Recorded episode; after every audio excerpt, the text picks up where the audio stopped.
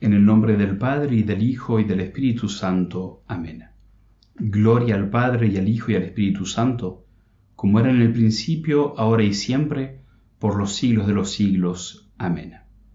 San Ignacio de Loyola ruega por nosotros. Entramos en la cuarta semana de los santos ejercicios. Durante la segunda semana nuestro Señor nos propuso un desafío, al cual no podemos no responder positivamente, después de haber contemplado que nos ama hasta el extremo. Su propuesta es de conquistar todo el mundo y todos los enemigos y así entrar en la gloria de mi Padre. Por eso, quien quiere venir conmigo ha de trabajar conmigo, para que siguiéndome la pena, también me siga en la gloria. Siguiendo nuestro combate cotidiano para ser fieles y discípulos de tan admirable Maestro, después de haberlo contemplado en su pasión, nos toca ahora participar del gozo de su resurrección. Contemplando su victoria nos motivaremos para responder generosamente al que he de hacer por Cristo, sabiendo que ese combate vivido con Cristo me introduce a la victoria. Toda nuestra reforma de vida, nuestros propósitos, esos gestos concretos de conversión y de seguimiento fiel, me transfigurarán que completando nuestra carne lo que falta a los padecimientos de Cristo, podamos decir, no soy yo el que vive, es Cristo quien vive en mí. Que el buen olor de Cristo se difunda a través de mi vida, porque su resurrección produce sus frutos en mi vida. La oración de San Patricio recuerda esta realidad con estas hermosas palabras. Cristo en el corazón de cada hombre que piensa en mí Cristo en la boca de todos los que hablen de mí, Cristo en cada ojo que me mira, Cristo en cada oído que me escucha. La finalidad de esta semana es la contemplación del rostro glorioso de Cristo, viviendo los misterios que nos cuentan los evangelios, o el encuentro con su Santa Madre que veremos ahora, no perdamos de vista esa mirada divina de Cristo resucitado supliquemos insistentemente la gracia de la alegría y del gozo espiritual, sintiendo que hemos triunfado con Él. En el número 299, San Ignacio recuerda el encuentro de Cristo resucitado con su Santa Madre. Dice, se apareció a la Virgen María. Esto, aunque no se diga en la Escritura, se ha de dar por supuesto, al decir que se apareció a tantos otros, porque la escritura supone que tenemos entendimiento, como está escrito, también vosotros estáis sin entendimiento. Un autor del siglo V, Sedulio, sostiene que Cristo se manifestó en el esplendor de la vida resucitada ante toda su madre. En efecto, ella que en la Anunciación fue el camino de su ingreso en el mundo, estaba llamada a difundir la maravillosa noticia de la resurrección, para anunciar su gloriosa venida. Así, inundada por la gloria del, resucitado, ella anticipa el resplendor de la iglesia. En el libro de los ejercicios encontramos el desarrollo de la meditación, de la contemplación, de los números 218 a 225. Recuerda San Ignacio entonces, primera semana contemplación, cómo Cristo nuestro Señor apareció a Nuestra Señora. Después de hacer la oración preparatoria acostumbrada, tenemos los tres preámbulos. En el primero, la historia. Es aquí cómo después que Cristo expiró en la cruz y el cuerpo quedó separado del alma, y con él siempre unida la divinidad, su alma bienaventurada, igualmente unida a la divinidad, descendió al lugar de los muertos. Como de allí sacó las almas justas y vino al sepulcro, y como, ya resucitado, se apareció en cuerpo y alma a su bendita madre. Segundo preámbulo, composición bien del lugar. Será aquí ver la disposición del Santo Sepulcro y el lugar o casa de Nuestra Señora, mirando las partes de la casa en particular, asimismo la habitación, el oratorio. Tercer preámbulo, pedir lo que quiero. Importante porque lo vamos a pedir en todas las contemplaciones de la cuarta semana. Pedir gracia para alegrarme y gozarme intensamente de tanta gloria y gozo de Cristo nuestro Señor. ¿Por qué tenemos que alegrarnos de la resurrección de Cristo? ¿Por qué tenemos que insistir, suplicar esta gracia? El Papa Benedicto XVI, en el mensaje Urbi et Orbi de Pascua de 2011, decía, la resurrección de Cristo no es el fruto de una especulación, de una experiencia mística. Es un acontecimiento que sobrepasa ciertamente la historia, pero que sucede en un momento preciso de la historia, dejando en ella una huella indeleble. La luz que deslumbró a los guardias encargados de vigilar el sepulcro de Jesús ha atravesado el tiempo y el espacio es una luz diferente, divina, que ha roto las tinieblas de la muerte y ha traído al mundo el esplendor de Dios, el esplendor de la verdad y del bien. Sigue diciendo el Papa, así como en primavera los rayos del sol hacen brotar y abrir las yemas de las ramas de los árboles, así también la irradiación que surge de la resurrección de Cristo da fuerza y significado a toda esperanza humana, a toda expectativa, deseo y proyecto. Por eso todo el universo se alegra hoy. Ese rayo de la resurrección ilumina hoy nuestra contemplación.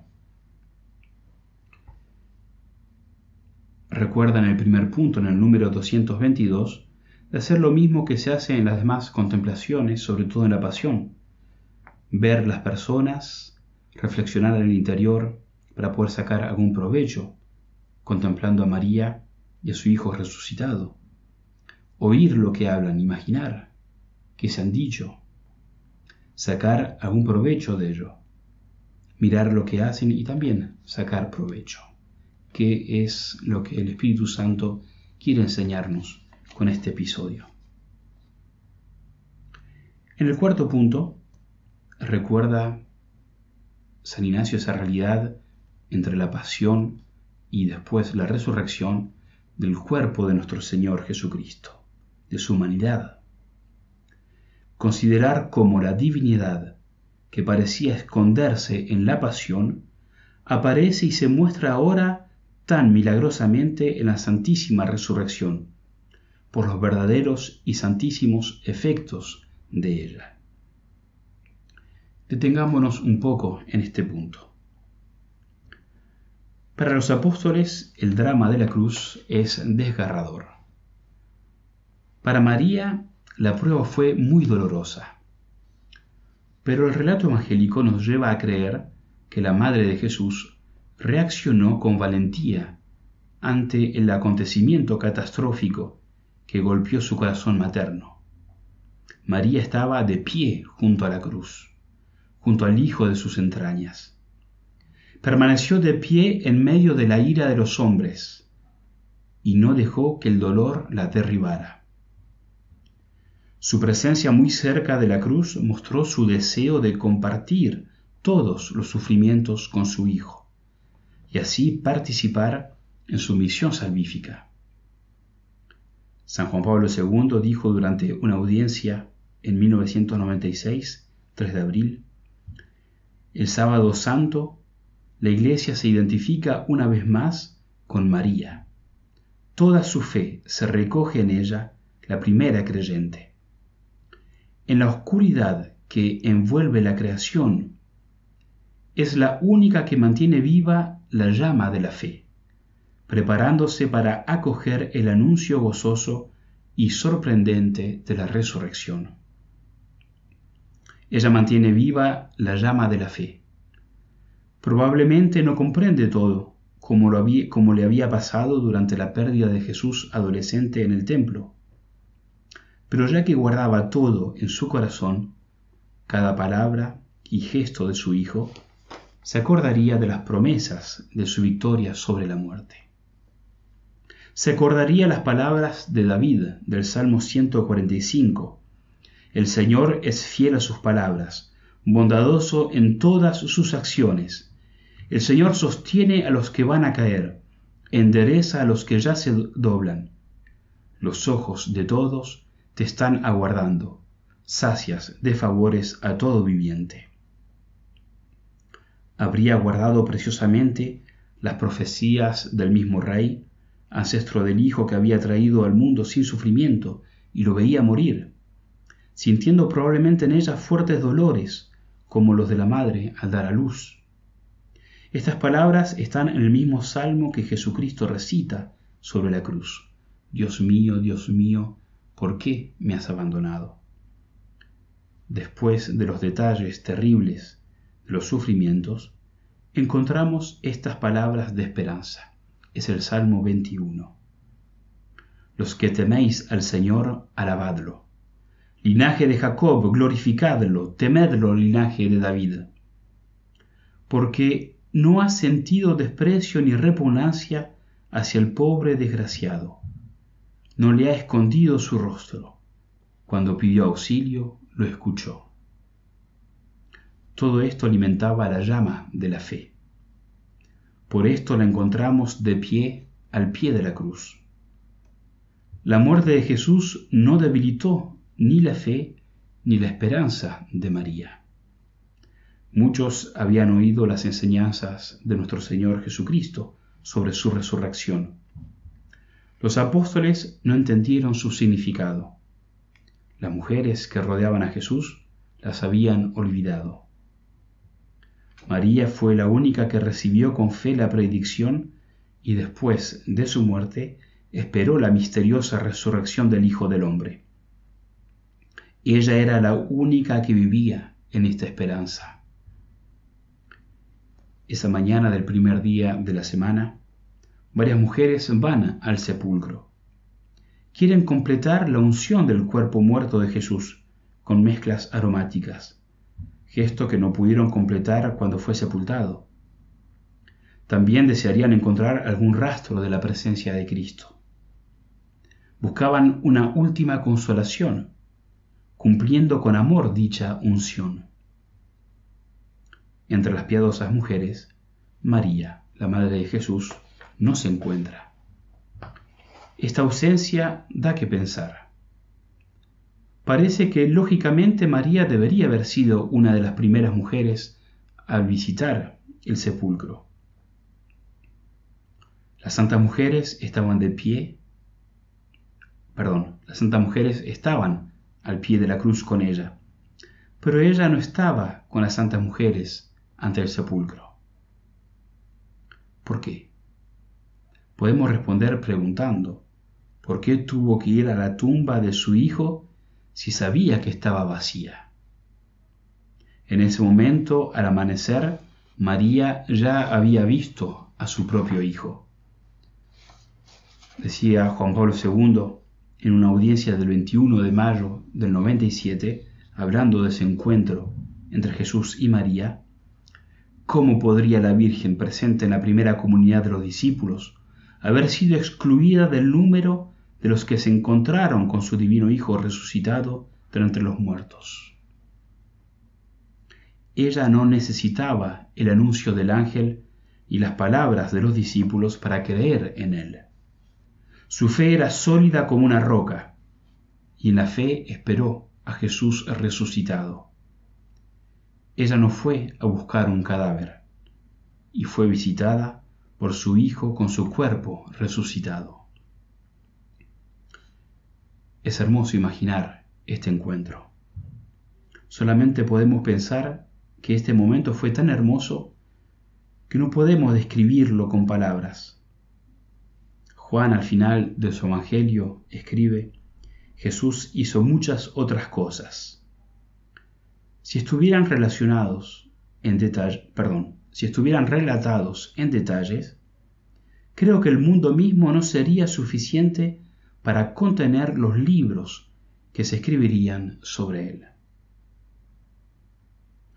Si hubiera que describir el encuentro de Jesucristo resucitado con su madre, seguramente no bastaría todo un evangelio.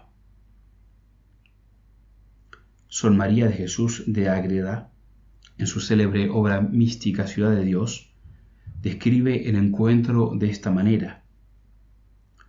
Y en el mismo instante que el alma santísima de Cristo entró en su cuerpo y le dio vida, correspondió en el de la Purísima Madre la comunicación del gozo, que estaba detenido en su alma santísima y como represado en ella aguardando la resurrección de su Hijo Santísimo. Y fue tan excelente este beneficio que la dejó toda transformada de la pena en gozo, de la tristeza en alegría y de dolor en inefable júbilo y descanso. Sucedió que en aquella ocasión el evangelista San Juan fue a visitarla, como el día de antes lo había hecho, para consolarla en su amarga soledad, y la encontró repentinamente llena de resplendor y señales de gloria, a la que antes apenas conocía por su tristeza. Se admiró el santo apóstol y habiéndola mirado con grande reverencia, juzgó que ya el Señor sería resucitado, pues la Divina Madre estaba renovada en alegría. El don de la primera aparición de Cristo resucitado estaba plenamente justificado. La madre que había participado de todo corazón en la pasión de Jesús fue la primera en acoger al glorioso Redentor. La Virgen Santísima presente en el Calvario durante el Viernes Santo recuerda nuevamente San Juan Pablo II y en el cenáculo, en Pentecostés, fue probablemente testigo privilegiada también de la resurrección de Cristo, completando así su participación en todos los momentos esenciales del misterio pascual. María, al acoger a Cristo resucitado, es también signo y anticipación de la humanidad, que espera lograr su plena realización mediante la resurrección de los muertos. En un quinto punto nos recuerda San Ignacio de mirar el oficio de consolar que trae Cristo nuestro Señor, comparando cómo un amigo suele consolar a otro amigo. La alegría que sintió María en el primer encuentro con su Hijo era una alegría destinada a perdurar. No era la primera vez que María recibía desde lo alto una invitación a la alegría.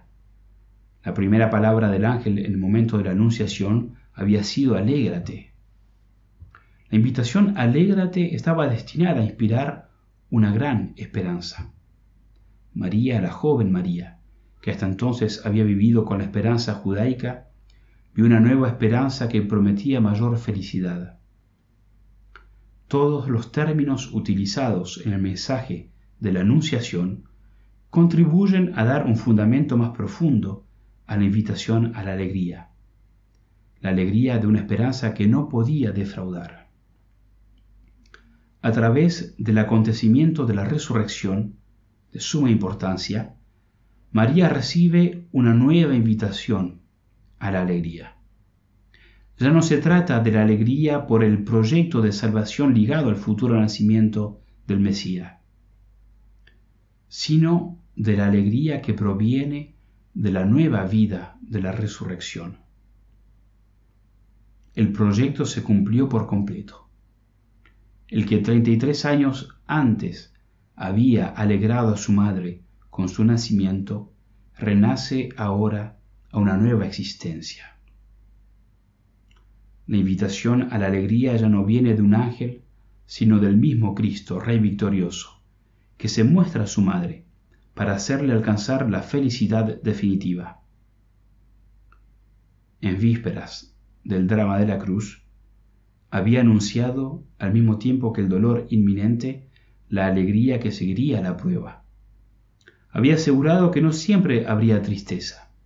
Vosotros lloraréis y os lamentaréis, estaréis tristes, pero vuestra tristeza se convertirá en alegría. También vosotros ahora sentís tristeza, pero volveré a veros, y se alegrará vuestro corazón, y nadie os quitará vuestra alegría. Esta fue la alegría prometida a los discípulos para ayudarlos a superar la prueba. Podemos notar que Jesús estaba también pensando en su Santa Madre cuando anunció este paso de la tristeza a la alegría en el drama de la redención por la cruz. No es casualidad que use la imagen del parto, mismo si María no sufrió en los instantes del nacimiento el dolor del parto. Dice nuestro Señor, la mujer cuando va a dar a luz siente tristeza porque ha llegado su hora. Pero en cuanto da a luz al niño, ni se acuerda del apuro, por la alegría de que al mundo le ha nacido un hombre. Acabemos finalmente con un coloquio, un diálogo con Nuestra Señora, con nuestro Señor, con Dios Padre. Digamos a María, como nos invita la Iglesia a hacerlo durante el tiempo pascual, tres veces al día. Reina del cielo, alégrate, porque el Señor a quien has merecido llevar en tu seno ha resucitado, como dijo. Gózate y alégrate, Virgen María, porque verdaderamente ha resucitado el Señor. Ruega al Señor por nosotros. En nombre del Padre y del Hijo y del Espíritu Santo. Amén.